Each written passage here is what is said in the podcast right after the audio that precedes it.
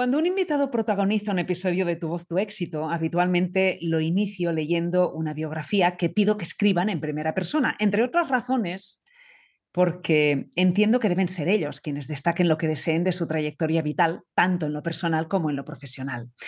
Hoy no va a ser ninguna excepción, aunque advierto que esta es una biografía un tanto especial y poco común, aunque pensándolo bien, ¿qué es lo común? Soy licenciado en Historia del Arte por la Universidad Central de Barcelona. He sido un niño mal, de familia mal, y aspiro a convertirme en un nuevo rico cualquier día de estos. Trabajo única y exclusivamente por dinero, aunque con dinero o sin dinero hago siempre lo que quiero.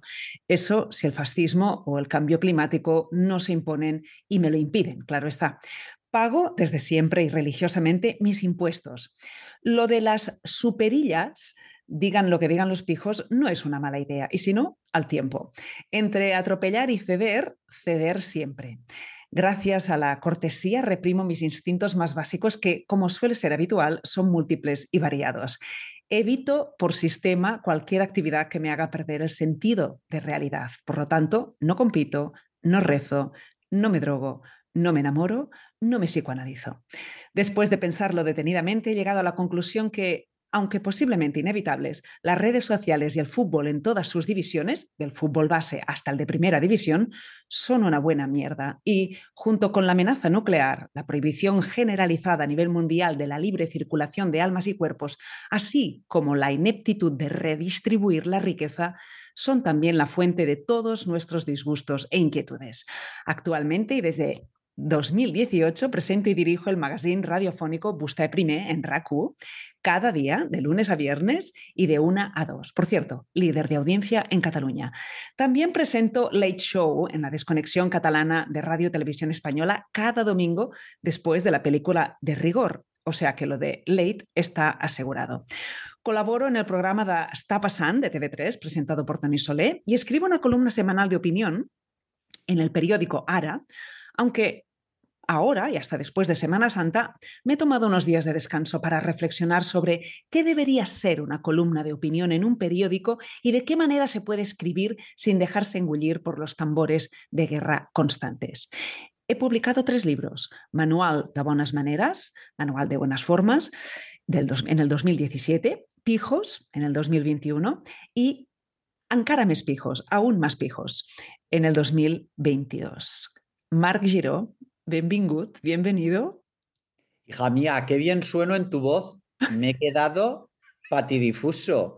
Es que te voy a llamar todo el rato porque yo creo que, ah, claro, qué decepción está la, voz de la conciencia que yo tengo, claro, la debo tener muy machacada. Ahora me, me, he oído a mí mismo con tu voz y yo ahora quiero ya que estés siempre en mi interior. Fíjate lo que... ¿Pero por qué? Genial me he sonado genial. Digo, pero este señor tan interesante, ¿quién coño es? Resulta que soy yo, pero claro, es tu voz, claro, que lo ha hecho interesante. Qué maravilla, por favor. No, no, no, no. Yo solo he respetado los, los, los signos de puntuación que tú has hecho en el texto, que estaban muy ah, bien puestos. Qué maravilla, es que has sonado muchísimo mejor que yo. No, pero tú sabías esto, que, que, cuando respetas los signos de puntuación, eso es lo que, lo que está marcando la partitura de lo, que, de lo que hablamos. Es maravilloso respetar los signos de puntuación. Verdad, es verdad, es verdad. Bueno, y luego Sernina, que eso también. Eso sí que es un signo de puntuación y demás son tonterías, compañera. Veo que vas con gafas, ¿no? Veo que vas con gafas redondas. Vamos los dos con gafas, sí. Bueno, os tengo que decir a las personas que nos estáis escuchando que Marc nos ha contado muchas más cosas sobre su trayectoria profesional en esta biografía que tan amablemente ha escrito y si queréis saber más de él, os voy a dejar toda esa información en las notas del episodio, donde por cierto os dejo también el enlace para uniros a mi newsletter, que si lo hacéis, además de recibirla semanalmente, pues podéis proponer eh, temas o invitados. Claro. Marc, a mí me gustaría que explicaras a los oyentes qué temas has escogido para hablar en este podcast de divulgación sobre la voz humana, porque tú lo sabes, ¿no? Que estás en un podcast que va sobre divulgación de voz humana. Yo lo sé total de la voz humana, mm, que realmente Mm, claro, qué interesante. Pero eh, sí, sí, y además tú que tienes esta, esta obsesión con la voz humana, hija mía, de hace tantísimos años que yo te, te sigo, digo, esta señora lo de la voz está dando muchísimo de sí, realmente. Yo no sabía que la voz humana daba tanto de sí. Bueno, eh, bueno mm, tú me planteas, eh, tú me planteaste a ver esto de la voz humana, digo, yo que yo no tengo ni idea. Nina, Ana, yo no tengo ni idea de esto de la voz humana, qué podemos hacer, qué podemos hacer, qué podemos hacer. Y dijiste, pues, mm, ah, hablemos de hablar rápido. Claro, ¿por qué, ¿por qué te vine a buscar yo? ¿Por qué te, por qué te invité a tu voz tu éxito? Claro. Esto, bueno, eh, porque resulta que según tú y según muchísima otra gente, yo hablo rápido, que es una cosa que a mí me sorprende muchísimo, porque claro, yo no tenía conciencia de que hablaba tan rápido. La gente me lo dice, la gente me lo dice, pero yo no, no, no soy consciente de hablar tan rápido. Yo no sé si es que yo voy rápido o que los demás van muy lentos. Eso habrá que dilucidarlo ahora. Porque entonces, tú cuando te, cuando te escuchas, ¿cómo, ¿cómo te oyes? O al revés, ¿Cómo tengo que decirlo? Bueno, yo me escucho muy relativamente. ¿eh? Ya tengo 48 años y ya no estoy para escucharme mucho. ¿Sabes? Estas que se escuchan tanto a sí mismas son unas pesadas total. Entonces yo eh, no me, escucho muy relativamente y me hago caso también muy relativamente. Te voy a contar una anécdota. Eh, cuando yo, se lo he contado yo a muchísimos psiquiatras para que entiendan, he ido muchísimo al psiquiatra, claro, normal. Ahora ya no voy porque estoy harto. pero dejo paso a la locura ajena que vaya la locura ajena al psiquiatra, que yo ya he ido mucho. Pero bueno, yo siempre cuento que cuando estaba yo examinándome de letras puras de latín, eh, y de latín era de latín, porque griego no había la selectividad en aquella época, eh, pues eh, yo hice mi examen de latín, que lo hice fatal y era consciente de que no entendía nada, era, una cosa de la Galia divisa en partes 3 de esto de, la, del, de César o yo no sé qué coño era, y entonces yo hice mi traducción y delante tenía un chaval que se llama Miguel Garzón y de al lado de este Miguel Herrera, que eran dos genios de la traducción en latín en mi clase, eran dos lo que se llama ser un empollón, eran simpaticísimos además, o sea, lo tenían todos, dos partiditos. Les ha ido muy bien en la vida, claro que sí. Y entonces eh, yo les dije, por favor, ¿me podéis enseñar, por favor, las traducciones? Y ellos fueron tan amables de poner, como ya eran esas escaleras así de la universidad que hacen, ¿sabes? Que es como teatro, íbamos unos, eh, tú, veías al de adelante.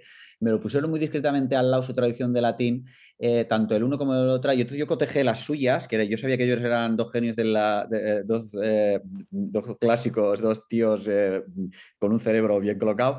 Vi su, su examen de latín y su traducción del latín y vi la mía y entonces yo, si hubiera sido una persona vanitosa, hubiera dicho, no, no, si yo en mis 13 seguro que lo mío está bien, pero como no lo soy, dije, voy a copiar la de estos señores y cru, cru, cru, cru, cru, matrícula de honor. Yo tengo matrícula de honor en latín por haber copiado y no haber confiado en mí mismo. Entonces yo, la voz interior mía, yo me la paso muchísimo por el forro en líneas generales, ¿sabes? La mía, y no te digo ya la, de mi padre o la de, mi, o la o de mis tutores legales, claro. Yo creo que hay que pasar un poco de la voz interior. Vale, pero yo no te hablaba de la voz interior, ¿eh? yo te hablaba de... No, yo, te hablaba, yo te hablaba de cómo, cómo te escuchas tú cuando, o, cuando, ¿cómo te oyes tú cuando te escuchas grabado? O sea, tú no, tú no tienes sensación de, que hables rápido. No, yo me oigo con voz de pito, pero yo creo que eso le pasa a muchísima gente que se escucha. Yo, yo la velocidad es una cosa porque me lo decís, pero no es una cosa con la que yo contaba. Digo, pues yo la gente cómo hablará. Hombre, a ver, Nina, Nina, yo, me, yo veo a veces pesados que acostumbran a ser tíos, que esto es un tema que a mí me interesa muchísimo, que hablan lentísimo y además tienen que hablar todo lentísimo, todo seguido, te lo tienen que colgar todo perfecto, que esto acostumbra a ser, acostumbra a ser una voz masculina eh, heteropatriarcal, patriarcal. El patriarca, él lo tiene que colocar el discurso perfecto, además es lentísimo todo. Tú no vas a veces a sitios que le dicen, y tú has presentado seguro galas de estas y tal, tú eres autónoma como yo, y entonces, y con todos ustedes el presidente de la empresa esta de turno que nos ha contratado, o con todos ustedes el director del asunto, de la institución que habla, te pegan unos putos rollos, todo bien lento, todo bien colocado, y tienen allá la gente media hora con un rollo patatero que además no se han entrado nunca porque siempre quieren quedar los últimos, quieren salir los últimos del jefe este, el jefe de la panda, siempre quiere salir el último después de, que, después de todos los discursos anteriores, no se han enterado que su discurso dice lo mismo que han dicho los demás, posiblemente peor dicho, y además con una lentitud acojonante y todo muy lento y todo con todo, todo, todo perfecto. Entonces, yo lo que sí que detecto es esa lentitud pesada en este tipo de señores que acostumbran a ser señores, acostumbran a ser señores. Yo no digo que no haya ninguna señora pesada, ¿eh? te lo digo. Ahora, lo de la, la rapidez, yo me escucho, yo me escucho bien, me escucho bien, me escucho a, buen ritmo, comprendo, sí, pero me escucho bien. Y lo que me escucho con voz de pito, claro, que me da igual también, ¿eh? Te digo. Vale, pero y dejando aparte el, discurso, o sea, tú imagínate que en vez de, porque claro, ahí me estás hablando de que hay un discurso aburrido, etcétera, etcétera, pero ahora imagínate que estás escuchando una conferencia sobre un tema que a ti te, te, apasiona, ¿no? Eh, si la persona que da la conferencia habla despacio, ¿te pone de los nervios o qué? Probablemente. Probablemente, pero eso, eh, una, mira, es muy buena pregunta, lo digo porque me, em, imagina un tema que a ti te encante, pero hablado por alguien em, que crea que para ser escuchado tiene que ir lento. Yo me pongo de los nervios, entonces ya ese tema te deja de interesar inmediatamente, claro, sin una, sin, sin una alegría, sin un chascarrillo, sin un, eh, mm, es que, mm, ¿sabes lo que te digo? sin considerar un poco al, otro, ¿no? Que las gentes tenemos, tú tienes que, yo tengo la sensación que hay muchísima gente que habla, que yo no digo que lo que dicen no sea interesante, pero que realmente hablan como, como creyéndose que los demás no tenemos nada más que hacer que escucharles a ellos. Ahora está muy de moda también decir esto que hay que escuchar al otro. Pues yo no estoy de acuerdo, porque hay cada tontolada por ahí que yo no estoy dispuesto a escuchar según qué gilipolleces y además que acostumbra Ramón Tamames el otro día, por ejemplo, es un rollo patatero que nos han pegado. Entonces yo creo que ya no hay que escuchar al otro, hay que seleccionar lo que uno escucha, claro. Bueno, eso es, eso segurísimo. Oye, me viene a la cabeza Jesús Hermida o Jesús Quintero. ¿Te ponían de los nervios? Es que eso es otra cosa. Ah. eso es otra cosa. Porque luego está o Rafael cantando. Luego está eh, a mí me atrae muchísimo el tono, eh, que eso no, no sé si tiene que ver con la velocidad o, no, a lo mejor es otro tema, pero que es el amaneramiento. O sea, el excéntrico, el tono excéntrico. Claro, Jesús Quintero era un excéntrico, era un amanerado de aquí a Huelva, que a mí eso me chifla total, me ponía nerviosísimo, claro que sí, pero me atraía muchísimo. Este que has dicho, Jesús Hermida, o sea, no sabes cómo me ponía, me ponía a mí nervioso, esa lentitud, esa cosa, pero esa cosa amanerada, engolada. Eso me parece a mí fascinante, me parece muy... Es como Rafael cantando. A mí Rafael cantando me pone nerviosísimo, pero no puedo parar de escucharle. Mira, otra que me ponía que de tono, me ponía a mí nervioso, me encanta, pero me parece súper atractiva, que es Isabel Gemio. Isabel Gemio hace una cosa que yo no sé lo que hace, que digo, esta señora me está poniendo a mí nervioso, pero yo no puedo dejar de, de, me tiene fascinado completamente, aparte que yo la admiro, ¿eh? pero, pero sí, sí. Luego están los amanerados, claro, los amanerados a mí me encantan. Todo lo que sea excéntrico, que no sea un tono normal o que sea una voz em, particular, o llámelo como, a mí ahí me vas a encontrar segurísimo. Claro, son, es, la, esta atracción que es entre atracción y repulsión, me encanta. La repulsión me encanta. Pero por lo general, estos comunicadores que hablan, o sea, que, la velocidad eh, del habla es más bien lenta y con unas pausas considerables, por lo general te pone, te pone un poco de, los nervios, ¿eh? Es que la pausa es un truco. Entonces, yo ya, eso lo, eso lo sabemos ya todos. Yo, por ejemplo, eh, mm, cuando he tenido que hacer entrevistas, si tú quieres que el otro te diga algo, más allá del tópico, o más allá de lo que ya tiene manido, porque claro, la gente cuando, por ejemplo, a ti te han entrevistado mil veces, eh, tú, ahora para entrevistarte a ti, lo que hay que hacer es muchísimas pausas, porque yo no las voy a hacer, ¿eh? cuando te, entreviste a... Eh, no, te, voy, a hacer pausas, porque luego está otra cosa que sería el, trineo, la teoría del trineo, que ahora te la cuento. Pero la pausa lo que hace es que al otro le... Nosotros tenemos miedo al vacío, al silencio. al silencio, al horror vacui, fíjate, ¿no? Estamos todo el rato, las casas las tenemos llenas de cosas. es que solo las orientales y todos estos que son tan listos em, que, quieren las cosas. Yo no, yo lo tengo todo abigarrado, todo abigarrado. Mira, mi casa, abigarrado, todo, todo, lleno de cosas. ¿Por qué? Porque tengo miedo al, al, vacío, bueno, al vacío, al silencio y tal. Entonces tú tienes una persona, eso lo hacen los psiquiatras también, tú dices, bueno, a ver, este. Nosotros tenemos una serie de respuestas ya sea porque estás de promoción, ya sea porque estás hasta el moño, ya sea porque te has acomodado en esa respuesta, ya sea porque sabes que esa respuesta va a hacer gracia, ya sabes porque eh, y que la gente te lo va a comprar, ya sea eh, por lo que sea. Entonces nosotros tenemos un catálogo de respuestas y las soltamos, pero eh, en entrevista que te hacen a ti de promoción o, en tu vida cotidiana, incluso con la pareja, con la pareja actúa, con la pareja, con los amigos, con los padres, la gente actuamos con unos roles que son los que pues, para hacer feliz al otro, para darle la respuesta adecuada, para lo que has aprendido de pequeño, yo que sé, eso es así. Entonces, ¿cuál es el truco del almendruco para que una persona eh, se exprima, vaya un poquito más allá de, la, respuesta que siempre, no digo superficial, ¿eh? porque esa respuesta puede ser muy de verdad, pero que a lo mejor es la que ha dado siempre o la que le ha servido siempre. Pues tú te paras. Y esa persona se caga. A mí me ha pasado. ¿Sabes cómo lo descubrí esto, Nina?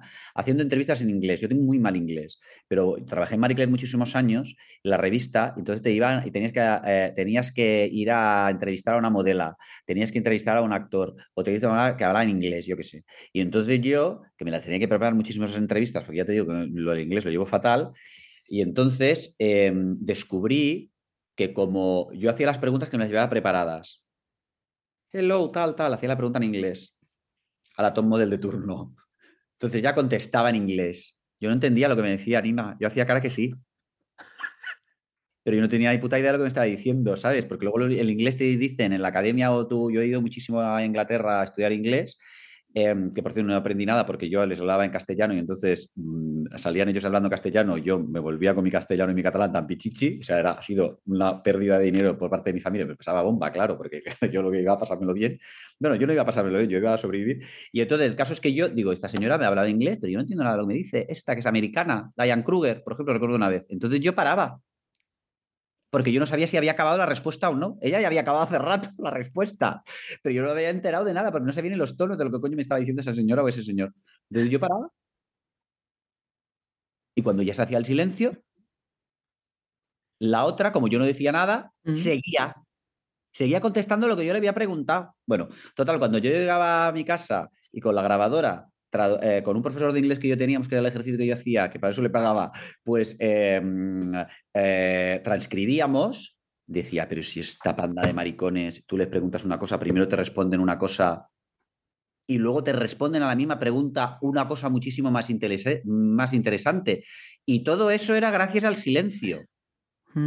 Claro, pero eso no lo puedo notar la otra persona, porque como siempre este truco, tú no dejas que haya ningún silencio. Si tú eres Diane Kruger y sabes que gilipollas que te está entrevistando el periodista este no tiene ni idea de inglés, te va a hacer un silencio que tú te vas a ver obligada porque tu cabeza, la cabeza se pone nerviosísima. Pero eso pasa con los psiquiatras. La gente te dice, uy, ¿tú has ido al psiquiatra alguna vez o a la, cosa, a la psiquiatría? Hay que ir muchísimo. Entonces tú vas al psiquiatra y, te, y dices, pues este gilipollas, este señor o señora no me dice nada. Me decía una amiga, es que a mí no me dicen nada psiquiatras. Claro, cariño, porque está esperando que hables tú.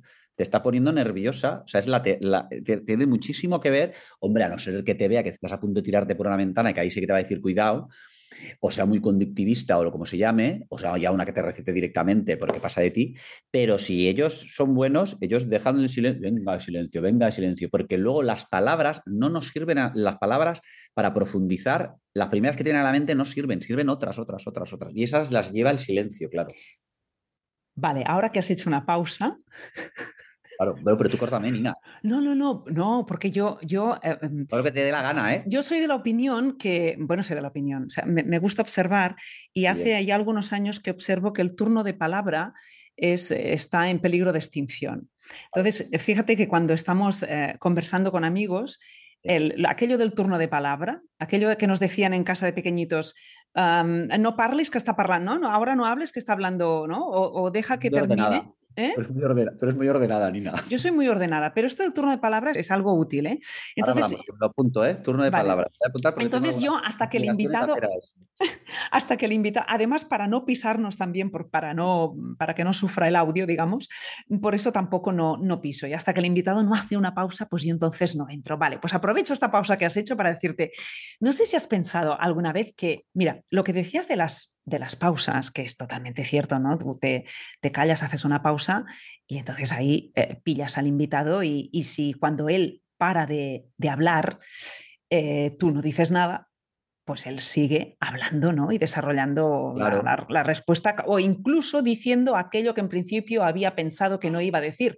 Porque, tienes no sabía que iba a decir, claro. Porque tienes mucha razón cuando dices que cuando nos entrevistan, pues ya tenemos como el catálogo, el repertorio de, respuestas, ¿no? Un poco. Eso pasa en pareja también, ¿eh? Con los amigos y con la intimidad de uno. No hace falta que le entrevisten a uno, ¿eh? Pasa incluso en la vida. Mira, me estoy poniendo crema de. Una crema buenísima, mira, te la voy a enseñar. Qué buenísima para las manos, me las Bueno, entonces. Pasa siempre. lo que te quería... A mi marido muchas veces no le contesto a la primera. Digo, a ver, que me haga la pregunta exacta que lo, que quiere que me lo diga exactamente, porque esto que quiere, esto que me está diciendo no es lo que quiere. Y digo, voy a parar. Dime, perdona, perdona. Nada, nada. Mira, eh, esto es como cuando hablamos, en el fondo es lo mismo que cuando cantamos, ¿no? Cuando cantamos tenemos una partitura y en la partitura hay notas y hay silencios, gracias a Dios, porque si todo el rato estuviéramos cantando, vaya una chapa. Vaya una chapa, vaya una chapa. Claro, entonces, cuando hablamos, también tiene que haber silencios. déjame que me vaya lo, no a lo técnico, pero sí al, al porqué ¿no? de esos silencios y de la, la utilidad y, y, para, qué, para qué nos sirven, ¿no? Porque en realidad sirven para embellecer el, discurso. Y, y, en realidad, cuando estamos hablando, si no estamos hablando y tirando de manual y estamos pensando lo, bueno, tú no, porque tú piensas muy rápido, el cerebro te va muy rápido y, tienes la capacidad de hablar muy rápido, cosa que yo no puedo hacer. Pero si realmente hablamos desde la necesidad de decir lo, lo que queremos decir, la idea que queremos expresar, seguramente haremos pausas. Y eso no hace más que, bueno, a mi entender, ¿eh? embellecer. Y no son silencios vacíos, son silencios llenos, como en la música, ¿no? Yo puedo decir, por ejemplo, puedo cantar, ya no quiero hablar, ya se dijo todo, duele aún mover. Y entre frase y frase, que hay un silencio, pero yo ahí estoy alimentando una emoción. Ahora, bueno, igual ahora tampoco no se nota, ¿eh? porque no estoy en situación, ¿sí? Pero cuando hablamos pasa un poco lo mismo. Lo digo para, para poner en valor un poco las pausas, ¿eh? Claro, no, no, no. La pausa yo eh, incluso siete, o sea, incluso te diré, eh, es que recomiendan dormir siete horas seguidas. Fíjate, las pausas yo estoy a favor total. De todas maneras te digo que tú, dos cosas.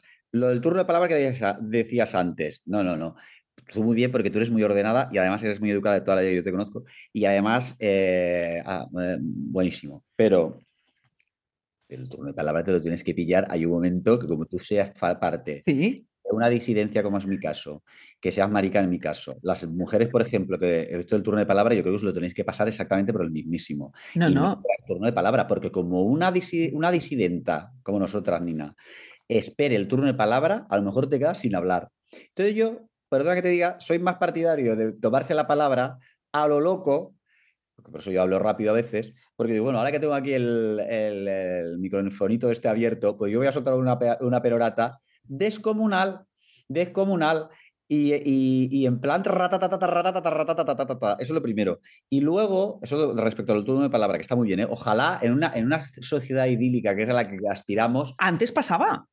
Antes pasaba, bueno, antes pasaba, ya has dicho en tu casa, pero fíjate. no, no, no, no. Y en los medios. No, y en los medios de comunicación. Ahora es imposible. Yo, por ah, ejemplo, a veces me han invitado, bueno, pocas veces ¿eh? en mi vida, pero porque no voy a ese tipo de programas, pero a veces me he encontrado en un, en un me he visto en un embolado de que me van a entrevistar y de repente me encuentro en una mesa donde hay más gente y yo termino por no hablar. Claro, porque es imposible. Bueno, ahí también está el moderador, ¿eh? que también hay, hay, cada delo. Pero sí, yo te entiendo perfectísimamente. perfectísimamente. Ahora, eh, eh, en, otro, en, ámbitos en general, y hablando no, no metafóricamente, sino hablando políticamente, sí, claro, claro que sí, hay que tomarse el, turno, el turno de palabra y quitarle el turno de palabra. En eso estamos, que estamos en el siglo XXI, quitarle el turno de palabra al señor ese que hablaba lento, que no podemos más. Digo, oiga usted, déjenos porque este rollo ya no lo sabemos, porque aparte siempre dicen lo mismo. Y respecto a esto que decías del silencio, es verdad que, claro, tú qué bonito lo que cantas, Nina, pero claro, pum, pum, porque tú eres muy, yo te veo, te veo que tú tienes un cerebro muy, y piensas las cosas y eres poeta y como además tienes un instrumento, claro, tú en eso has reflexionado muchísimo. En cambio, yo, mi estrategia es otra, pero también atiendo a mi propio instrumento, que es el de la deriva. Yo, me, yo lanzo, mira, tú, yo me lanzo a la deriva y a ver qué sale. Y es que me ha funcionado a veces. Yo, ¡oh! ¡uh! y yo, venga, venga, venga, venga, venga, y toda la verborrea y la verborrea, pum, me aparece a mí el, el, rollo patatero. Yo tengo una cuadra de caballos y entonces yo abro la puerta, suena la campaña, les arreo y a galope tendido todos. Y alguno llega, alguno, alguno llega. Esto es como los espermatozoides, que se ve que alguno llega. Dicen, así nos va. Qué horror, ¿no? Ay, por favor. Va, respuestas cortas. ¿Me, lo, ¿Me lo prometes? Sí, sí, sí, hombre. ¿Tú tienes grabaciones de cuando eras pequeño? Yo no. Pues que ahora a todo el mundo, a la gente la graba muchísimo, pero es que antes. ¿No te, no te, no te grababas? No, no, no, no tienes ninguna grabación. Hablaba, bueno, pues va, ¿tienes algún recuerdo? ¿Hablabas también así de rápido?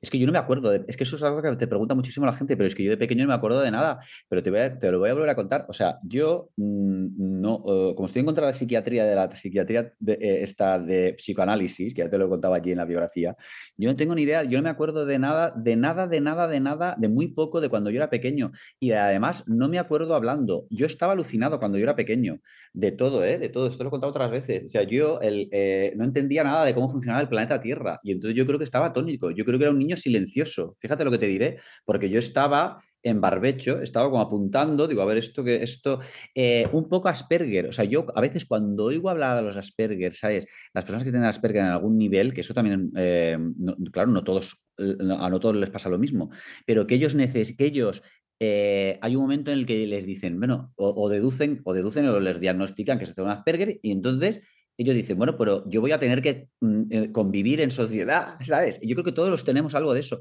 Y entonces dices, bueno, ¿qué se espera de mí? Y entonces yo estaba un poco alucinado esperando a ver cuál es la respuesta que yo tenía que dar para satisfacer al entorno este hostil en el que yo, que es el planeta Tierra, en el que yo estaba. Hasta que un día se me infló ya eh, el potorro y dije, ahora abro la cuadra de los caballos y hago lo par. Pero es verdad que yo creo que de pequeño era silencioso. Respuestas cortas, has dicho, ¿no? Pues nada. Vale, entonces, o sea, no hablabas. ¿Eras tímido? No, yo estaba espantado.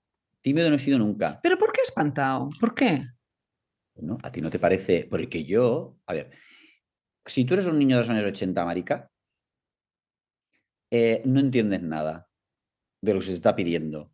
Ahora, porque afortunadamente hay muchísima más información. Luego también eh, parece que haya muchísima más reacción y no sé qué, y Putin y, los, facherío y que tal, y no sé cuántos y tal, tal, tal. Bueno, pero de verdad que antes no había, porque hay más respuesta y hay una reacción y tal. Pero la gente ahora, a veces que dicen, no, es que antes, la esta que dice, las estas que dicen, uy, antes se vivía más libres, éramos más libres, que coño, sí, era más libres antes en, la transición o en, o en 40 años de dictadura aquí en España, o de qué coño me estás hablando libres ahora. Y además esto es imparable. Ahora sí que veo que la cosa va bien. Yo veo a la juventud ahora y ahora tienen más modelos de actuación. Más modelos de actuación, eh, puedes investigar, eh, te, eh, te, saldrá un novio, una novia, un novie, como si no quieres follar, quieres decirte cosas que puedas querer, hay libros, hay, hay podcasts, hay muchísima más información.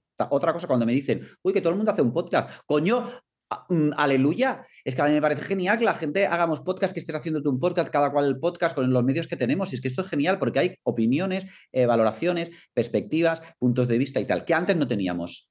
Si tú tenemos más o menos, somos de la misma generación y necesitamos ideales, pero somos de la misma generación. Pero el, y antes no había tanta información. Y entonces tú, como marica, en los años 80, aquí en Barcelona, fíjate que yo soy de una clase privilegiadísima, que decir, que no he pasado hambre, no he tenido, no me han bombardeado a mí concretamente, soy de la primera generación, mis padres posiblemente son la primera generación que no los han bombardeado en la puerta de la casa, que nuestros abuelos, nuestros bisabuelos, la otra, la otra, la otra, la otra, y hasta la edad media, esto era una mierda total. Bueno, pues yo soy la segunda generación de mi familia, después de muchísima gente que no ha sufrido hambre, no ha sufrido la violencia esta del bombardeo, que no ha sufrido guerra. Ahora yo no, no, pongo la mano en el fuego, que no la tengamos que volver a vivir y espero que no. Y espero que seamos listas y listos y que no pase. Pero bueno, y entonces yo siendo un privilegiado, yo estaba alucinado porque no teníamos información, ni mis padres, que son excelentes personas, tampoco estaban como para decirle a un niño, uy, niño, tú eres marica, pues tú para adelante, para adelante. Eso no pasaba antes, porque nadie consideraba que eso podría, podría ser. Entonces yo estaba, tímido no era, yo lo que estaba era asustado, digo, a ver esto cómo yo lo llevo para adelante, porque a mí no me cuadraban los números, es que no sabía ni la palabra. Es que ni la palabra homosexual yo sabía que existía. Y entonces, mm, comprende, cuando la descubrí, dice, coño, ¿qué es esto? Es que qué importantes las palabras también.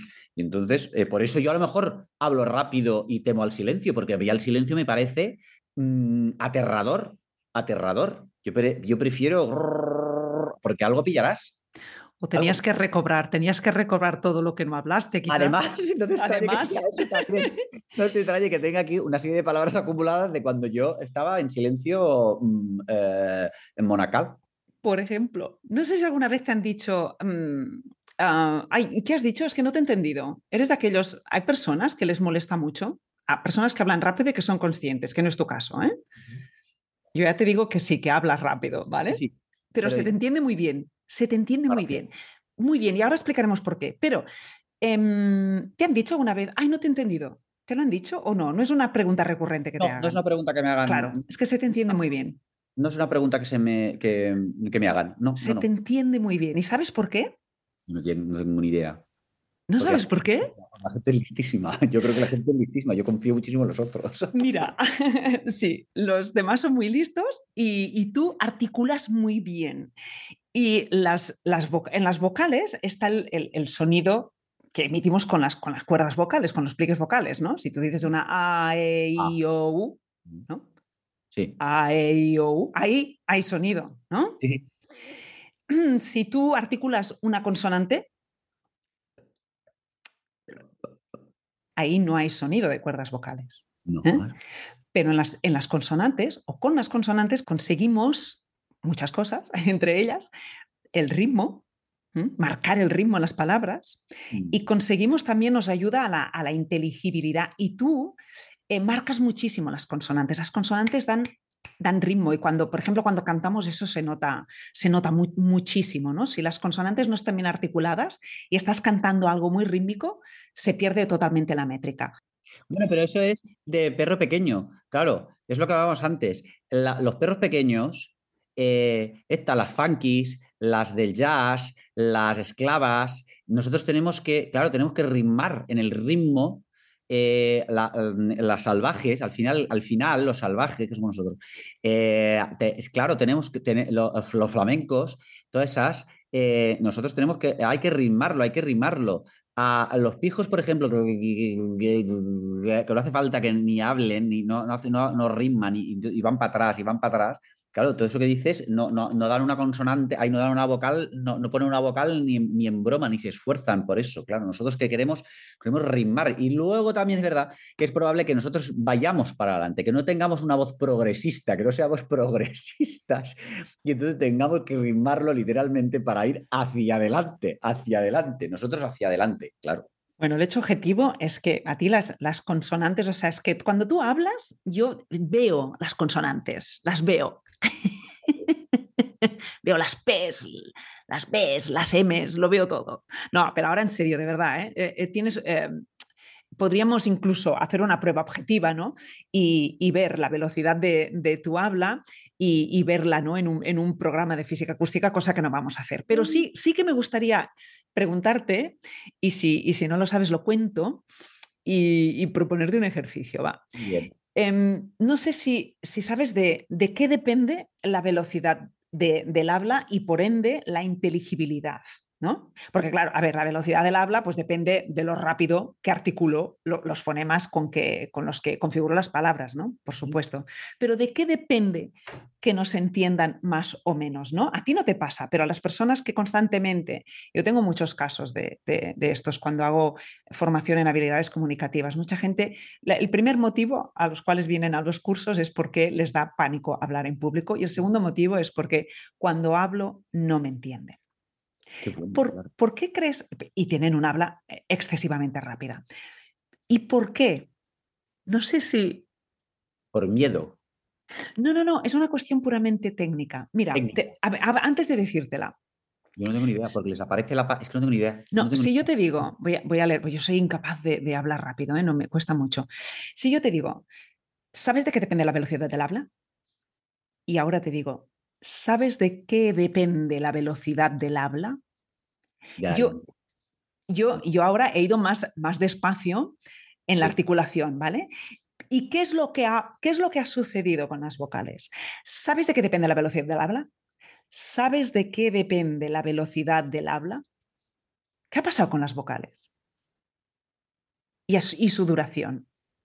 Y su duración, que duran... ¿Sabes de qué depende la velocidad del habla? ¿Sabes de qué depende la velocidad del habla? De la duración de las vocales. Hay que meter más vocal. Hay que insistir en la vocal. A mayor duración de la vocal, más inteligibilidad. A menor duración, a menor duración, a menor duración. Claro, claro. Era de tip y call o de call, si era tip o call, yo creo que era tip. Claro. Ah, qué bueno. ¿Eh? Fíjate que entonces, ¿y estos que hablan rápidos por no les entienden? Entonces, ¿qué tienen que hacer? ¿Tú qué les dices?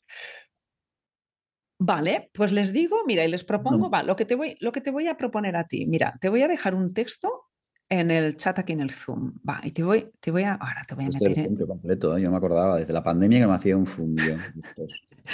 Mira, te he dejado un texto. Y una academia hace- para todos, sí. ¿Y qué hago? Lee el texto. ¿Lo ¿Dónde ves? A ver. En el Acá. chat. Tu voz es única y irrepetible como tus ah, huellas de actividades, la dotación anatómica con la que naciste, la voz de tus padres, la lengua que hablas, la cultura a la que perteneces, las voces que te rodean y la música que escuchas han ido construyendo a lo largo de los años el sonido que te representa. Ja, qué bonito esto, ¿eh? A ver, ahora, ¿lo has leído voz. así hiper rápido por hacer la coña o es tu velocidad de lectura? No, yo lo puedo hacer. ¿Cómo quieres que lo haga? Yo por sacármelo de encima. Pero, Pero esta era Tu es única y repetible como tus huellas dactilares.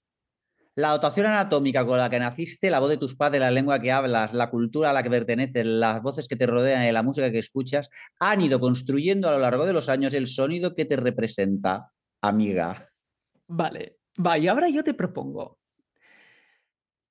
Di lo más lento que puedas la primera frase hasta llegar al primer signo de puntuación, que es un punto. Lo más lento y sin respirar y sin cortar, uniendo las palabras. Esto es un suplicio para ti. Vamos, no, he entendido, no entiendo mucho, no entiendo ni el ejercicio, pero bueno, voy a No, mira, mira. eh, es decir, di la primera frase lo más lentamente posible que puedas y sin cortar el sonido. Es decir, que no sea tu Ah. voz Ya. es única, no lo cortes, todo ligado, como si fuera una, una única palabra toda esta frase. Lo más lento que puedas. Tu voz es única y repetible como tus huellas dactilares. ¡Yeah! Súper bien. Espera, espera, espera, espera. Vale, un poco más aún. Tu voz es única e irrepetible como tus huellas dactilares. Como Más si trabajara en Disney, ¿no? Uy, mira, me llama la Rebeca. Espera. No, es el ordenador de mi marido. Santi, te llama la Rebeca. Bueno, no sé. Uy, ahora esta señora. Que me haces reír, por favor, y me haces toser. Uy, uy, ahora te he perdido. Mara de Déu. ¿Me has perdido? No, no, no. Yo te oigo. Pero sí, pero yo no te veo. y Eso me interesaba muchísimo a ver. Ah, no. Ah, espera, espera. ¿No me ves? ¿Me oyes? Yo me veo aquí y esto si hago así, ¿qué? ¿Me oyes por eso? Sí, sí, ¿tú me oyes a Ah. mí? Sí, te oigo y te veo. ¿Tú no me ves? No te veo porque te he perdido. ¿En Pero, serio? uy, qué cantidad de pantallas. Esto de los ordenadores también. Va a ser un problema. Yo me veo ahora, me veo yo, pero claro, no tengo ningún interés en verme. A ver, calla. Detener, elegir, seleccionar, anclaje, ocultar, cambiar de nombre. ¿Dónde coño estás, hija mía? Con lo bien que íbamos. Espera, zoom. A ver, aquí. Uy, aquí, mira, vale, venga. Vale, va, ya está. Vale, vale. Bueno, esto mira, no lo voy a editar, eh, lo voy a dejar. Tu voz es única y irrepetible como tus huellas dactilares. ¿Tú crees que yo esto lo, lo lea como si trabajara yo en Disney? ¿no? No, no, no, no. Vale, vamos a lo siguiente. ya sé que este texto a lo mejor no es un texto que, aquí, que a ti te, te- te toque ¿no? y te, te- sacuda, te conmueva, pero va- vamos a suponer que, que sí y que estás hablando de algo que, que a ti te, te interesa en la vida. ¿no? Sí. Entonces, intenta decirlo desde la necesidad de decirlo y de, y de entender lo que estás leyendo. No, no lo digas en plan, en plan eh, locutor, ¿eh? en plan eh, Ya, Jesús. pero es que yo hace rato que lo he entendido el texto, que esa es otra, ¿eh? Claro, y es que a lo mejor la gente lee lento, pero yo lo, hace rato que ya me ha... Vale, pero ahora léelo como si te sorprendiera. Ah. Ostras, no me había planteado. Es decir, el subtexto que tiene que haber en tu cerebro que va a mil por hora es.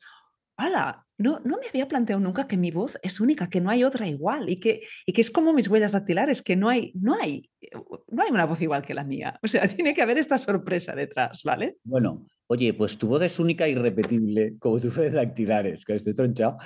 La dotación anatómica con la que naciste. La vale, vamos ahí, vamos ahí, vamos ahí. que es un- que- que- vamos ahí, vamos a esa parte. Espera, espera, espera, vamos a esa parte. Y Sí. respeta los puntos de los signos de puntuación. Date un respiro ahí en cada coma. Claro. También te- date cuenta que yo soy autónomo, ¿eh? que el tiempo es oro. Te quiero decir que, claro, es que esto de la velocidad también tiene muchísimo que ver en colocar el producto cuanto antes mejor para seguir para adelante. Yo voy con una carreta con dos mulas que la tengo aquí abajo. Entonces, después de esto tengo que ir a otra cosa y a otra y a otra. No digo ahora, ¿eh? pero en general. Por eso, claro, yo, estas que vais, que vais lentas y que dices, venga, me voy a poner aquí la puntuación buena. Yo lo voy a hacer. A ver, digo, estas señoras. Em, eh, deben tener unas mulas rapidísimas luego para llegar a los sitios. A ver, tu voz es única y repetible como tus huellas dactilares. La dotación anatómica con la que naciste, la voz de tus padres, la lengua que hablas, la cultura a la que perteneces, las voces que te rodean y la música que escuchas, han ido construyendo a lo largo de los años el sonido que te representa. Amiga mía. Pero ¿dónde estaban los signos de puntuación? No los he visto mía, pero es que estaban aquí. La, tu voz es única. fíjate, fíjate, la dotación anatómica con la que naciste. La voz de tus padres. Sí, es verdad. La lengua que hablas. Mm. La cultura a la que perteneces. Las voces que te rodean y la música que escuchas. ¿Sí? Venga, va, por favor, venga, va. Tu voz es única, tu voz es única e irrepetible como tus huellas de dactilares la dotación anatómica con la que naciste, la voz de tus padres, la lengua que hablas, la cultura a la que perteneces, las voces que te rodean y la música que escuchas han ido construyendo a lo largo de los años el sonido que te representa. Sí. Esto ha parecido y me ha recordado a mí a esta, a esta flamenca, ¿cómo se llama? Dime, mm, que, que, mm, que había un reportaje la dos que vi un día que era el Guadalquivir y hay una flamenca de estas, ¿cómo se llama? Esta señora que canta flamenco, que es la hija de unos flamencos de Tete y Toto, no sé cómo se llama, que iba con el Guadalquivir arriba y el Guadalquivir abajo y ella sí que hacía las puntuaciones, digo, no se acaba nunca esto del Guadalquivir, claro, desde el Guadalquivir de la montaña donde nace y no sé dónde nace ese río hasta el mar. Bueno, voy a alardear de que he conseguido que Marc Giró hable con una velocidad en el habla más moderada y respetando los signos de puntuación. O sea, este, este tanto me lo voy a apuntar, pero de mala manera. O sea, en todos los cursos de habilidades comunicativas te voy a poner de ejemplo. ¿Es? Claro, eso se puede. Si él ha podido, usted también. Exacto. Si él ha podido, usted también, señora. Claro que sí. bueno, vaya, no te hago más, más perrerías. ¿eh? No, no, no. creo que nos vamos a ver en, breve, ¿no? En, el programa que estás haciendo. Ahí sí que, bien. En el Late Show. Sí. No, no, no, te preocupes que no te voy a hacer ninguna perrería. Ahí, ahí mandas tú, yo tengo que, obedecer un poco. Bueno, mando yo, ¿Eh? mando yo. Allí mm, mandan varios, ¿eh? no. Oye, no sé si. No, nada, esto lo comento porque, porque me gustaría que comentásemos algunas de las voces de los invitados que has tenido. Y no sé si el hecho de que el primer invitado fuera Andreu Buenafuente, bueno, eso no es, lógicamente no debe ser ninguna casualidad, ¿no? O sea, que escogiste a Andreu por alguna, por alguna razón. ¿Hay alguna admiración? ¿O era para que te bendeciera eh, bueno, un género que él ha hecho mucho, que es el late show? Claro, era, era un poco. Yo en el primer programa eh, de, una forma, em, eh, ¿cómo te diré yo? Mm, mm, casi mm, de forma informal, es decir, que no era, no era una estrategia, no era una cosa planeada. ¿eh? Lo que es que luego salió redondo en ese sentido, como de declaración de principios. Los invitados que aceptaron el primer programa, en el fondo, eran tres, em, representaban tres puntos fundamentales Em, o sea, mm, yo, yo estoy ahora presentando el hecho porque antes probablemente eh, he hecho esas tres cosas que representaban esos tres invitados. André Buenafuente, porque si yo hago, muchas de las cosas o tengo la presencia pública que tengo o me, han dado los trabajos que he tenido después, ha sido eh, fundamentalmente, probablemente, aparte de que he hecho muchas otras cosas, ¿eh? Em, eh, gracias a André Buenafuente y, ese programa que se llamaba, no me acuerdo, pero que era en la sexta. Título. Ah, en la sexta. no, en la sexta, la sexta. Ahí yo encontré, bueno, encontré una, posiblemente ahí yo tuve que ensayar, ensayarme todavía, em, puse en práctica lo de hablar rápido eh, en público y con Andreu Buenafuente, que además estaba abierto, que por cierto vino abierto el otro día. Por lo tanto, ese fue un momento eh, fundacional, fundacional. Y que estuviera Andreu a mí me emocionó particularmente. Porque aparte a Andreu Buenafuente le pasa una cosa que es fundamental, que si no la entiendes, mm, no digo tú, ¿eh? si no se entiende no, no, se aprecia la, calidad del personaje o de lo que hace, em, que es que es un clown. Andrés Buenafuente es un clown eh, y, mm, y, es un tipo muy, muy, sensible. Quiero decir, cuando estás en el plató, tú seguro que has coincidido con él en platos y en sitios. Eh, yo, no, yo soy amigo personal de él, ¿eh? quiero decir que no hemos quedado nunca fuera de, un, de plató. Em, pero cuando coincides en un plato ves claramente que es un clown. Y eso es muy, mm, muy raro, muy raro, que haya eso es muy raro. Cuando hacían tándem con Berto Romero, a Berto Romero le pasa otra cosa, que es que es súper dotado. O sea, tiene un cerebro que tú lo, notas. A Berto Romero hay una luz que sale de sus orificios, que es el cerebro ese iluminado que tiene constantemente. Y a Andrés Buenafuente lo que le pasa es que es un clown en estado puro. Y en este eh, oficio nuestro, Mm, eh, de, trabajar entreteniendo o tal, eh, es muy difícil encontrar tal. Entonces, em, y yo soy, yo soy por haber, por haber estado al lado de ese clown en ese programa. Luego estaban las de Forme Semanal también, que son Isabel Calderón Pérez Barba y Lucía Ligmaer, que eh, ahí también tuve la oportunidad yo de poner en práctica cosas que desconocía que podía poner en práctica de una forma muy libre, además, cuando empezaban ellas su, su podcast, que por cierto te lo recomiendo también, que es el de Forme Semanal, que luego ha tenido un éxito, y, lo digo con todas las palabras, internacional. Yo empecé con ellas haciendo una sección cuando aquello lo hacíamos en un teatro mugriento de lavapiés, que fue maravilloso, y luego seguimos y eh, eh, actuábamos en la Gran Vía y en un formato que luego ha tenido muchísimo impacto, el suyo, pero que ha inspirado otros mm, como el suyo, y entonces que aceptaran también fue magnífico. Y luego Elvira Danjani sé que es la directora del MACBA, yo no la conocía personalmente, pero yo al ser historiador del arte, sí que me parecía que en un late show y en un programa de televisión eh, de esas características en el que nadie se espera que aparezca em, la directora de un museo de arte contemporáneo, pues apareciera, porque de alguna manera también me, me, representaba y ahí yo me, me, sentí, me, sentía, me sentía cómodo. Entonces la pregunta yo que me has hecho, no sé cuál era, cariño. Vale. Antes de volver a hacerte la pregunta, no sé si te has dado cuenta de que a partir de que has empezado a hablar del late show o como consecuencia de haber leído, em, obligada por mí, de haber leído ese texto mm, con una velocidad más lenta, has empezado a hablar del late show con una, con una velocidad del habla súper lenta. Bueno, es que eso es otro truco también que tenemos, claro. Que, que yo lo coloco, yo el producto lo coloco rápido y, eh, mm, y, con el, y a trineo y, a velocidad de trineo. Y una vez lo tengo colocado, entonces ahora soy capaz perfectamente de bajar el, el, ritmo, perfectamente. El ritmo no, la velocidad. La velocidad, eso. Que son cosas distintas, ¿eh? Es verdad, qué bueno. la velocidad. ¿Sabes? Sí. diferenciamos, ¿no? Lo que es ritmo de velocidad o no. Vale, vale, vale, vale, La velocidad. Sí, vale. Entonces, no sé, Em, vamos a hablar de la voz de, de Andrea Buenafuente, no de la voz. Eh, estábamos, o sea, este es un episodio dedicado a la velocidad de, del habla. Andreu, ¿qué dirías? ¿Habla, mm, habla la su velocidad del habla es eh, más bien rápida, es más bien lenta, hace muchas pausas? Bueno, ¿cómo, te llega? Andreu yo creo que habla y escucha a la vez, que eso también debe ser como de superdotado. Y entonces, em, que no sé si todos lo podemos hacer, yo creo que no. Eh, y entonces él habla, mm, también es verdad que mm, tiene ya colocado el producto, ¿eh? Es decir, que aparece Andrés Buenafuente y tú haces, me lo voy a escuchar. Y eso debe, de, eso no tiene que hacerse espacio, porque ya lo tiene, tiene, ha tenido espacios, lo ha tenido y lo tiene. Y entonces eso yo creo que da, da, le, debe, le debe dar una cierta, una cierta tranquilidad. Eh, pero no me parece que Aviendero Buenafuerte hable muy lento, sino que habla a buen ritmo, lo que sería un ritmo eh, acomodado para que se le entienda, pero avanzando a la vez. Yo no sé, no sé. Fíjate, fíjate que te pido por la velocidad y me hablas de ritmo. Ah, ritmo, no sé, es que no sé. vamos, a vamos a diferenciar, va, vamos a diferenciar.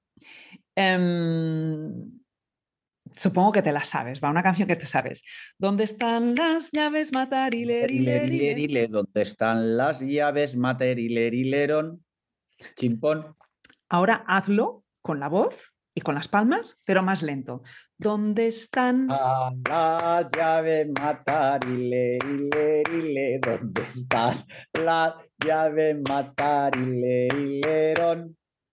Sin Te digo una cosa, está mi marido en la otra habitación. Creo que debe estar flipando, porque en el texto de antes y el mataril la está. Santi, estás flipando. Estoy con la Nina, ¿eh? que me está haciendo el podcast de la voz. Pero mira, ¡Dame tu voz! pero mira, flipando. fíjate que no estabas siguiendo el ritmo con las estaba palmas, creando, ¿eh? estabas haciendo un poco un ritmo de sardana. Pam, pam, pam, pam, pam, pam. Claro, fíjate, no, seguir, seguir las palmas y lo que estás articulando es ¿Dónde están las llaves matarilerile? ¿Dónde están? la-?" Las llaves pon. Vale, entonces, cuando lo has hecho más lento, ¿eh? Mm. ¿la métrica ha variado o era la misma? Diría que la misma, ¿no? ¿O no? Era la misma, porque Sí. eso es el ritmo. Y el ritmo no ha cambiado. Ha cambiado la velocidad. Claro. ¿Vale? Yo soy Andrés Buenafuente aquí donde aparece. ¿Comprende? Claro, entonces, cuando tú dices, bueno, es que Andreu tiene un ritmo, claro, porque coloca, lo que coloca muy bien Andreu son las pausas. ¿Por qué? Porque escucha mucho. Está Claro. hablando y te está escuchando. Sí, sí, eso se nota. Claro. Bueno, o hace ver que te escucha, ¿eh? Otra No, cosa no. que otra cosa, otra cosa, otra cosa, otra cosa es que entienda lo que le dices. Que eso también sería otra. Pero fíjate que, fíjate qué sí. relación, fíjate qué relación más buena acabas de establecer. Yo te preguntaba por la velocidad de Andreu y me has dicho, no, no, pero claro, es un ritmo y tal. Claro, porque ya has dicho previamente, es que a mí me da la sensación de que cuando habla te escucha. Ya lo creo que escucha. Y por eso hay esas pausas ahí, porque él yo creo que se nutre muchísimo de la necesidad de estar dando una respuesta a, a lo que está sucediendo ahora y aquí. Tengo la sensación, ¿eh? Cuando le, le escucho hablar, ¿eh? Bueno, ya Puede ver, Sí, sí, sí, sí. igual es una ilusión que yo me quiero crear, pero yo diría que no. No, no, pues que las ilusiones son maravillosas. Estoy a favor de las ilusiones total. Claro. Bueno, mira, yo tengo una lista de invitados y no los vamos a poder hacer todos de los que han pasado por tu programa, pero de todos los que te voy a decir, Es que te lo hago corto, ¿no? Ahora esto, ¿Es que te eh, lo hago corto. no, no, yo no tengo prisa, yo lo digo por ti. Mira, llevamos ya casi una hora hablando, ¿eh? Jesús. Bueno, muy bien. Bueno, dime- perdona, llevas una hora hablando. Sí, sí, claro, hombre, porque digo, yo esto lo voy a llenar como sea. Voy a este podcast. Vale. Marc, mira, he, anotado algunos de los invitados, no todos, ¿eh? pero he eh, tengo anotada a, a Cristina Rosenvinge, Santi Millán, Gemma Nierga, Víctor Manuel, Emma Vilarassau, Toni Soler, Rocío Carrasco, Carme Ruscalleda, Jordi Basté, Oriol Mitjà, Berto Robero y Toni Cruañas. Sí. Entonces, no vamos a poder hacerlos todos, pero de todos los que he dicho, va, ¿cuál, cuál es? Escoge algunos. A mí, por ejemplo, Cristina Rosenbinge, ah, bueno, a mí me fascina muchísimo, yo que soy catalán y, he- vivido en Barcelona muchos años, pero también muchísimos en Madrid, eh, eh, mm, eh, casi, casi el mismo tiempo en una ciudad que, que la otra.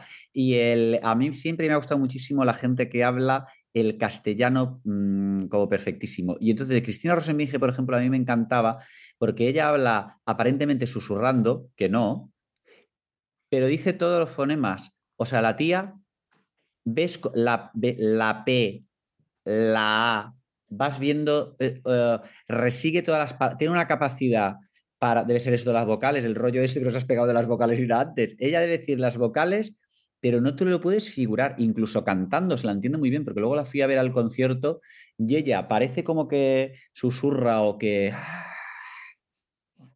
Pero eso me pasó el otro día también con Ana Curra, la, la cantante, ¿sabes? Que empezó con Alaska y Pegamoides, de luego Parece Permanente, Ana Curra. Ana Curra también, que es de San Lorenzo de los Escorial, la tía dice todo lo que eso les pasa muchísimo a los castellanos de Castilla-La Mancha y, eh, bueno, esta es danesa, Cristina Rosenbinge, pero oye, todo, todo, todo, todo, todo, todo, todo, mm, em, todo perfecto. Eso me encantaba porque esta señora está diciendo todas las palabras, aparte las hace como si fueran jugosas, todas las letras, todos los fonemas eran como jugosos. ¿Y dirías que hablando tiene una velocidad más bien rápida o lenta, Cristina Rosenvinge? Ella habla a la velocidad, es que claro, con este lío del, del ritmo que me has pegado, que la No, no, claro, que velocidad. ella habla rápido. ¿Tú crees que habla rápido? Vale, o sea, tú tienes esa percepción, perfecto, vale. Creo que habla rápido, o sea, em, lo que pasa es que ella es melosa, y entonces es melosa pero rápida, pero dice muchas cosas. Muy bien, me muchas encanta. Cosas. Melosa rápida. sí, melosa, hay gente que habla, sí, eh, sí, sí, sí, sí. Otra que me has dicho, a ver. Eh, pues mira, habíamos dicho Santi Millán, Gemma Nierga. Gemma Nierga, ¿qué tal? Gemma Nierga, eh, ella em, Habla despacio, habla está agazapada, lleva, está agazapada, porque como está muy, eh, eso, yo la conozco hace años, y ella, bueno, a ver lo que es que mi me hace muchísimo gracia el tono, las caras que pone, la, em, la modulación, no sé cómo le llamáis a esto. Eh, a mí ella me hace, me hace gracia, o sea, es una señora que a lo mejor dice una cosa en serio y a mí me hace gracia, eso me pasa a mí con gente. O sea, me, parece cómica, me parece cómica, me parece, eh, ella es irónica, tal cual. Y luego está agazapada, Lleva Nierga tiene una cosa buenísima, que es que como está acostumbrada, es una periodista, que está así. Y ahora estoy viendo a Margiro, para los que no veáis, así. claro, está como agazapada y entonces ella está intentando que el otro diga para ella saltar a la yugular con la pregunta perfecta, que eso lo hace que es una periodista, es una periodista de preguntar saltando a la yugular. Pero claro, mientras tanto ella pues eh, parece que esté tocando los cascabeles, que tenga una pandereta, jiji, jaja, no sé qué, tal, la ironía para ti, para allá, eh, mueve un poquito, hace, se hace la fina, se hace la cookie, tal, pero está esperando a, que, a que el otro baje la guardia o a que el otro diga, está, vamos, que ella, si Andrea Fuente tiene una escucha atenta, una, ella tiene un oído finísimo y, una, y no se le escapa nada y sabe exactamente cuándo el otro, sobre todo si son políticos, Mm, dirá lo que dirá, para ella, ¡clac! Y entonces parece que te acompaña en la conversación, pero está esperando a, saltarte a la yugular. Eso es buenísimo como periodista. Pero la pregunta era, ¿te parece que... Ah, la pregunta cuál era, sí. no, no, no, es, no, no, es súper interesante lo que estás diciendo. Ahora te hacía yo broma. Pero eh, vuelvo a... Habla, ella habla, ella habla a buen ritmo, no sé si rápido o lento, pero a buen ritmo seguro. Y, luego habla, habla, habla. Claro que habla, ella va para adelante. Vale. Em, a ver, Jordi Basté. Jordi Basté. ¿Habla rápido o lento? Está más acostumbrado a escuchar que a hablar. Y entonces, como este le pasa, em, como son gente que, eh, eso les pasa, por ejemplo, a Nierga eso no le pasa, pero a Jordi Basté sí que yo noto, o cuando le entrevistas a él, es un, es, es un, pues eso le pasaba también a Tony Cruañas, por ejemplo. Yo con Tony Cruañas o con Jordi Basté veo, que esto parece un, parece un chiste lo que te voy a decir, pero tengo la sensación de que hablaba yo más que ellos o que les tenía que empujar muchísimo más porque ellos son periodistas de estos señores que están acostumbrados a que seas tú el que habla para ver, ellos crean el espacio para que hable el otro. Y entonces cuando el espacio se crea para que hablen ellos, eh, son más púdicos en la respuesta y además no tienen capacidad de invención, que yo sí. ¿Sabes? Pues Otra vez. Santi, el taxi, al tenis aquí. Claro, porque este ordenador está conectado al móvil de mi marido. ¿Tú te puedes creer esto? Yo no lo voy a editar esto, ¿eh? ¿Cómo? Pues no lo voy a editar, ¿eh? Que salga en el podcast, ¿eh? No, no, mira, uy, ahora aparece otra vez esta persona, que esto debe ser lo otro. Jesús, otra vez con el vídeo de las pantallas. Espérate, espérate, estás aquí. Ah, vale. Eso es lo que Estos señores que están, eh, que eh, sí, sí, sí. Entonces yo este, yo creo que habla lento porque está midiendo las palabras y luego y luego están los periodistas, muchas veces son difíciles de entrevistar porque están a la defensiva, porque ellos saben que mm, a mí no, porque me da igual, que me da igual, pero eh, no quieren contar más allá de lo que quieren contar. Miden mucho sus palabras. Bueno, eso igual es la, percepción ¿no? que, tuviste cuando estuvo en, tu ah, programa, en el Late Show con Mark Giraud, pero eh, cuando lo escuchas, es que lo escuchas por las mañanas en Raku, ¿cómo es su, su habla? ¿Es rápida o es lenta? ¿Qué crees? Cuando da el, noticiero, el noticiero de 8 a 9. Yo creo que es rápida, pero de radio, que eso es un, es un, es un ritmo, una velocidad de radio, de, radio, de, que va con un motor. Em, que eso, bueno, tú lo sabes también, cuando, hay, cuando el tiempo es limitado y hay que meter mm, contenidos y de una cosa hay que pasar a la otra, pues tú vas saltando, ¿sabes? Con los perros en los puffs en el circo, antes cuando había perros en los puffs, que afortunadamente ahora no hay, pum, pum, pum, venga, salta, salta, salta, salta. Y eso a Jordi se le nota, se me nota muchísimo. Y luego también es verdad que tiene un tipo de habla que es muy cercana, quiero decir, que podría ser un colega. Él eh, eh, eh, mm, mm, coloca cosas sofisticadas en un tono y un que es muy, em, muy, muy, muy, como tú, como el de al lado, como que estuvieras en un bar. Eso yo creo que no es nada engolado. Parece como muy normal, pero luego te coloca cosas, coloca contenido, pero seis horas, ahí está el tío, coloca em, contenidos sofisticados y todo suena anormal y es toda una normalidad mm, total. La actualidad, que es una normalidad, claro. Solo hemos coincidido en Jordi Basté. En los demás no coincidimos, no coincidimos en, A ver, ¿por qué? ¿Por qué? Ah, no, porque en las personas que has dicho que tenían un habla más bien eh, con una velocidad rápida, yo ah, eh, percibo que la tienen más bien lenta. Y el, en el único que hemos coincidido es en Jordi Basté, que efectivamente tiene una, velocidad del habla bastante, bastante considerable. Habla bastante, bastante rápido en general, no solo en el noticiero de las 8 a las, a las 9. ¿eh? Sí, fíjate. Pues yo, bueno, yo cuando, es que a lo mejor he dicho rápido el, el ritmo, pero, pero yo no sé qué buen ritmo y la otra va a buen ritmo, ¿no? No, pero son cosas distintas. Bueno, pues entonces rectifico, rectifico. Lo que digas tú, de la velocidad lo que digas tú, pero que sí que de Manierga y la, esta la Rosemige van a buen ritmo. ¿Eso sí o no? Van lentas las tías. Eh, no, pero es que no es ni, ni, bueno ni malo, es tu percepción y es fantástica. Así yo solo me interesa por, porque me quiero entender eh, cómo tú, cómo tú percibes el habla de los demás. Ya está, si es fantástico, si es que me encanta. fenomenal, no sé. ¿Qué más? No, no, no te, quiero, no te quiero robar más tiempo. Lo que quiero es agradecerte tu tiempo para, para dedicarlo a este, a este episodio eh, y para hablar de, la velocidad del habla. Y me gustaría terminar, porque el día que nos vimos en RAC-U y que dijimos, ay, nos tenemos que ver y hacer este episodio, ah, me hiciste una reflexión, si no recuerdo mal, En, relación, y con esto igual podemos, eh, podemos terminar y, terminas como, como quieras, como te dé la gana y a modo como de conclusión y de reflexión final. Pero me acuerdo que me dijiste, recuerdo que me dijiste mm, que un tema también interesante o en el que tú te fijabas, observabas, era oh, un poco los comunicadores de antes y los comunicadores de ahora. No sé si me dijiste algo así o lo he soñado yo. La manera de comunicar.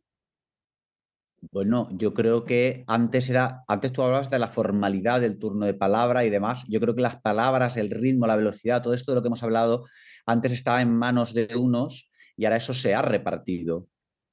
El espacio público es muchísimo más eh, vibrante, más em, caben más voces, esto que va de la voz y que va de, y por lo tanto se parece muchas veces parece que haya más ruido. Esta gente que dice, ah, es que hay muchísimo ruido ahora y tal, no sé qué, no sé cuántos. Hija, pues vete a una montaña a respirar, que se puede, claro.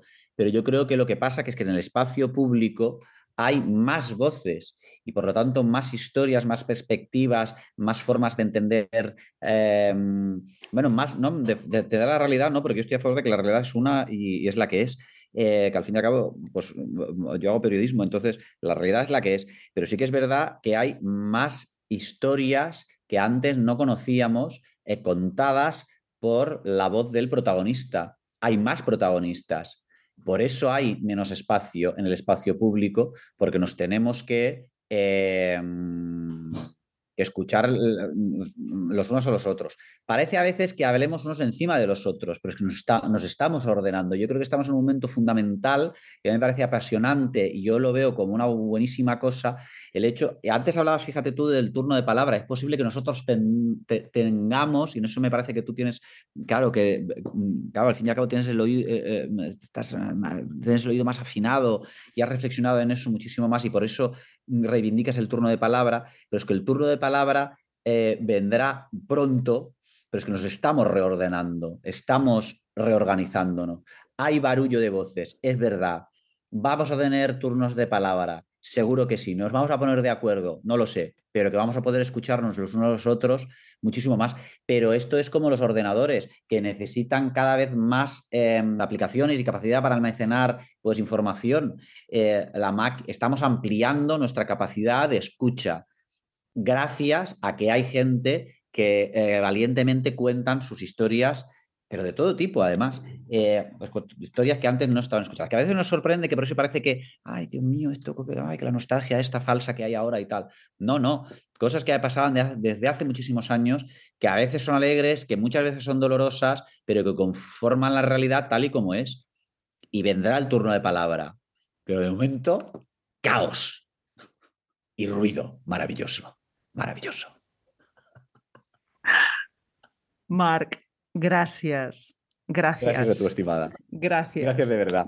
Ha sido Oye, un, placer. Más, más, divertido que yo he estado jamás, ¿eh? me encanta. Bueno, y yo me he, portado, me he portado bien, me hubiera gustado hacerte más ejercicios, pero oye, igual te pillo otro día de estos y hacemos la, la, velocidad del habla parte 2 con Marc Giro. Parte 2, parte 2 tenemos que hacer. Luego te digo una cosa, eh, todas estas personas que vienen a tu estudio deben seguir contentísimas porque eh, además como eres... Consigo, eh, consigo. Nada, Hombre, segurísimo. No, ahora, ahora, me iba a tirar un farol injusto porque iba a decir consigo cosas. No, lo consiguen ellos porque, porque al, final quien hace el trabajo son las personas que vienen a, trabajar. Lo que pasa que sí que yo doy, doy herramientas y ejercicios que funcionan. Que funciona, que funcionan, qué maravilla. Yo ahora voy a empezar a hablar lento y la gente dirá, a este señor qué le pasa. Digo, es que estaba hablando con la Nina un poco toda la tarde, llevo hablando con la Nina toda la tarde. Y voy ¿Te imaginas ahora, a partir de ahora? Bueno, vamos, voy a hablar más lento. Oye, tienes, tienes, tienes, eh, tienes su punto, ¿eh? Tienes, un, tienes tu punto, ¿eh? Hablando lento, te diré, ¿eh? Claro, claro. Es que tampoco quiero follar más. Lo quiero decirte, imagínate que empieza a hablar lento y es como cuando yo me dejaba barba, que me dejo barba y no puedo follar. Digo, a ver si voy a hablar lento y no voy a poder andar por la calle por si me van a tirar encima a todos los señores, claro. Yo no quiero ser, ya no puedo ser más atractivo. Tengo que controlar muchísimo todo eso. Voy a seguir hablando rápido. Porque vamos, no quiero acabar agotado. No quiero acabar agotado. Te lo digo Ay, sinceramente. Por favor, acabó. Gracias, gracias. Y vamos, cuando quieras hacemos second part. Cuando tú quieras, porque ahora como ya sé cómo funciona la máquina, tenemos que esperar a de mi marido que me deje el ordenador mi marido, porque si no mal. Pero, pero cuando tú quieras, y vente al programa de Late Show. Mm, sí, voy a, voy a venir, voy a venir, voy a venir muy pronto. Sí, sí. Ya colocada, ¿eh? En la pizarra de las super invitadas. Genial. Muy bien. Mar, gracias, muchas gracias. Hasta luego. Gracias a todos. Chao.